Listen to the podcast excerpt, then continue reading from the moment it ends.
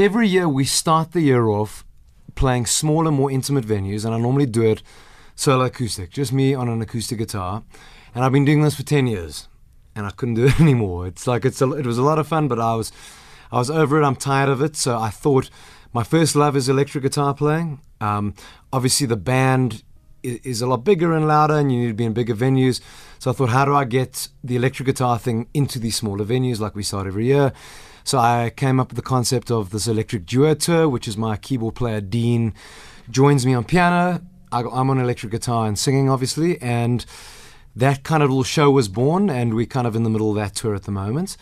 And it's a lot of fun. It's somewhere in between the acoustic show and the full band show. It's uh, we've had to kind of rethink the songs, how we play the songs, how we arrange the songs, and I think we've come up with a real cool kind of concept and arrangement ideas for for for the show. And it's wow, I'm absolutely loving it. Hy het vir 10 jaar 'n akoestiese vertoning gedoen, maar tog sê hy sy eerste liefde is die elektriese gitaar. Yeah, I, I mean, keep in mind, I mean, I've always been first and foremost an electric player, but you know, out of you know, we wanted to do these smaller venues um, and the more intimate thing because the blues is about intimacy in venues. Um, so it almost I almost fell back onto the acoustic guitar because the, the acoustic guitar lended itself very nicely to to the to these smaller venues. It really really seemed to work very uh, very well. Um, and then it just it became very popular and you know you can do a lot more shows doing the intimate venues because in South Africa there aren't as many bigger venues around. Um, so it just became a thing that we just started every year or before we started getting back to the electric thing doing this acoustic thing. So, you know, and and it, almost kind of started outweighing the electric playing. That's what what happened is because there were so many more acoustic shows. So that annoyed me a bit. you know what I mean? Mm. The, the, the, I started on the electric, so that's what it is. All my, all my favorite players and bands, it's electric based things, and that's really home base for me. Mm. So I just wanted to be able to, you know, just to play more electric guitar, and that's why we came up with the show. Yeah. Dan sê hy gaan vir die volgende 2 maande besig wees met die Dio elektriese toer, maar wat daarna? Wat lê voor vir die res van 2019? yeah, so we we're doing this for about two months. This this uh, duo tour, and then we um, start a normal full band tour in bigger venues. I think, if I'm not mistaken, we're doing one in Joburg, one in Pretoria, one in Durban, and one in Cape Town. Um, and then after that, I head back overseas to I think Germany and Eastern Europe uh, in May. And then when we get back from that, it's into the studio again for uh, a new album that we will release next year in 2020, which sounds weird.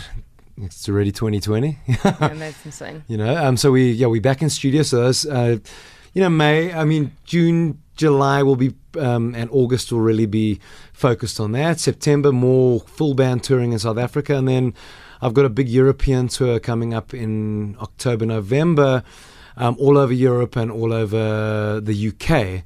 And then coming back to finish off the year in South Africa again with the band, and yeah, that's that's the year.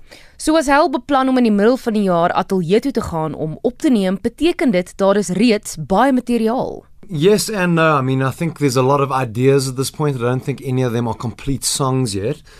But, you know, I think, you know, the, the main thing is we've got strong ideas because that's the part that normally, I suppose, hinders you when it comes to going into studio again if you've got good ideas for, yeah, well, strong ideas. So we've got all the ideas. Some are closer to songs than others. But, I mean, you know, in between touring over the next few months, all of those will eventually become songs. Um, and you know, so I've got a bit of time still, just because it's it's it's July. That's when we're kind of focusing that it's studio time. So I've got a little bit of time still. Um, but yeah, I mean, it's a very different hat you need to wear. Uh, you got to change that your mindset from performing because performing is a different thing to production and writing is a very very different, I suppose, art form, and you've got to be in a completely different mindset when going into that. So that's going to be, I think, the difficulty is is playing, coming off tour and then switching off the playing and performing mindset and going straight into the songwriting and production mindset. Die laaste album wat Dan Beklanski bekend gestel het was in 2018 en die album was voor 'n regstreekse gehoor opgeneem. Hy vertel meer oor die verskil tussen daai opname en om in die ateljee op te neem. we recorded a, I think, two shows last year, mid last year. We didn't know how the recordings were going to come out or how the performances would be, you know, as, you, you, never do. And um, they, they turned out really well. And, you know, you, are not worrying about it. So you're kind of looking at it at the end, going, is this something we can release? And, and it was. So, you know, the live thing's important, especially in the blues genre, because a lot of stuff happens live that is virtually impossible to capture in a studio because you know it's it's a lot about the energy you kind of draw from a, a live audience and that kind of I suppose takes you to different places musically. Um, so we managed to capture that on the live album, which we released um, uh, uh, uh, not that long ago. But you know the studio thing, you got to kind of approach it very very differently. You got to go in with you know the song being the most important thing um, and then the production of the song, how you want the song to come across.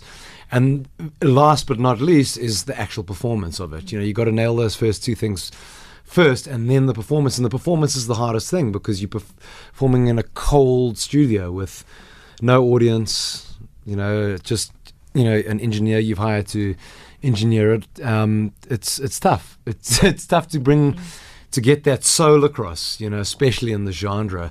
So you you've just got to kind of approach it quite differently.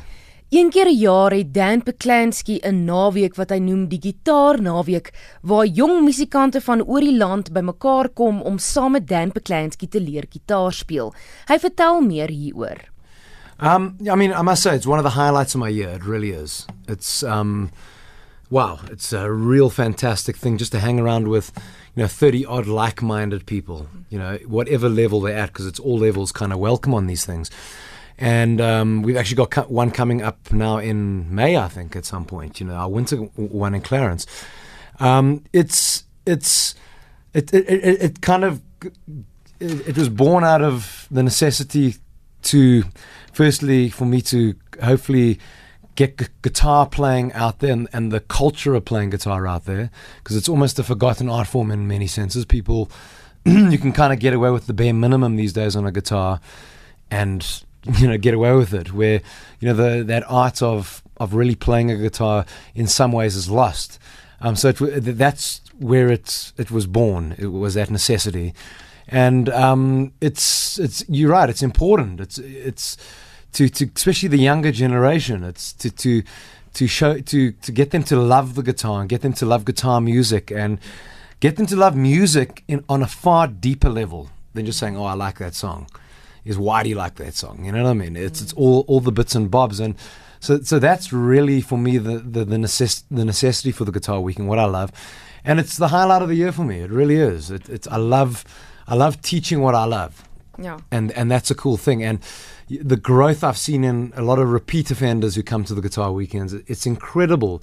You can see the young guys that really work on it and work, work on the right things, and they come back a, a year later completely different guitar players.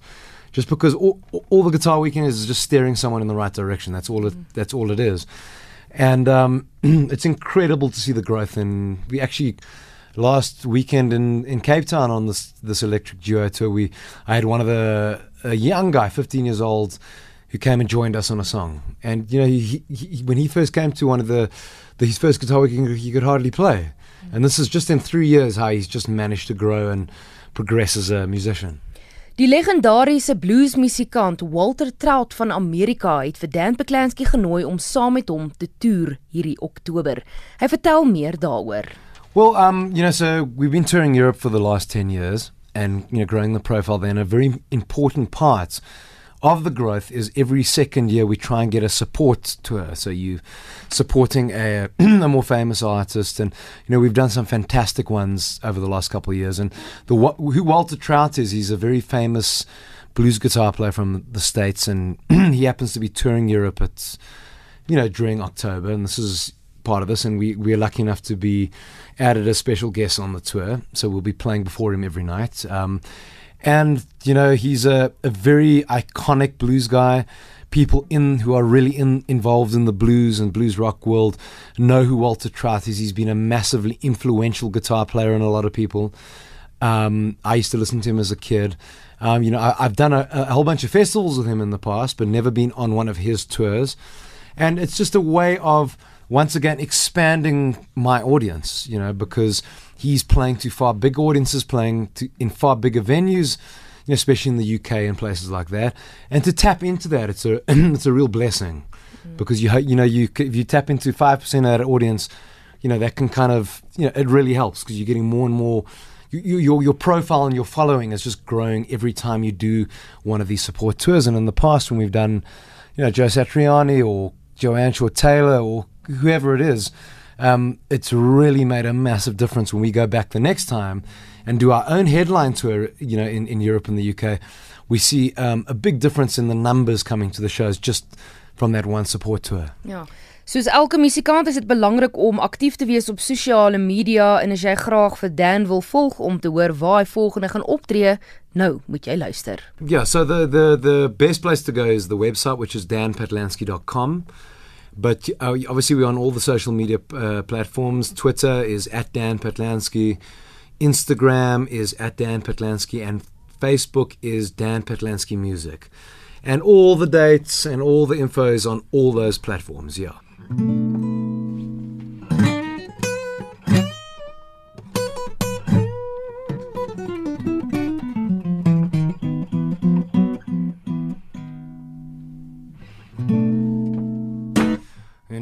Look at me, baby. What have you done to me? Yeah?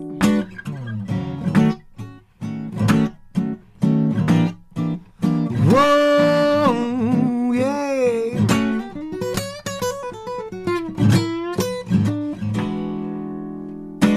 Now look at me, baby. What have you done to me? Yeah?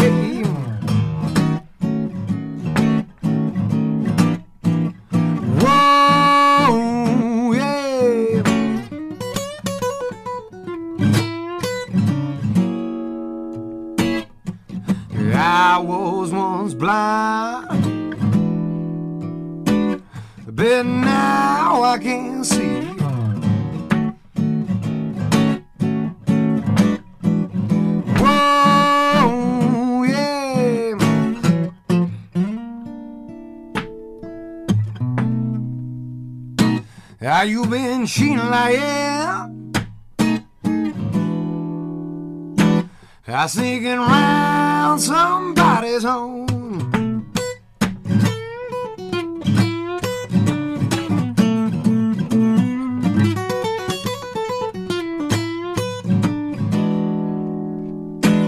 Are you been cheating like I sneaking round somebody's home. Whoa, yeah.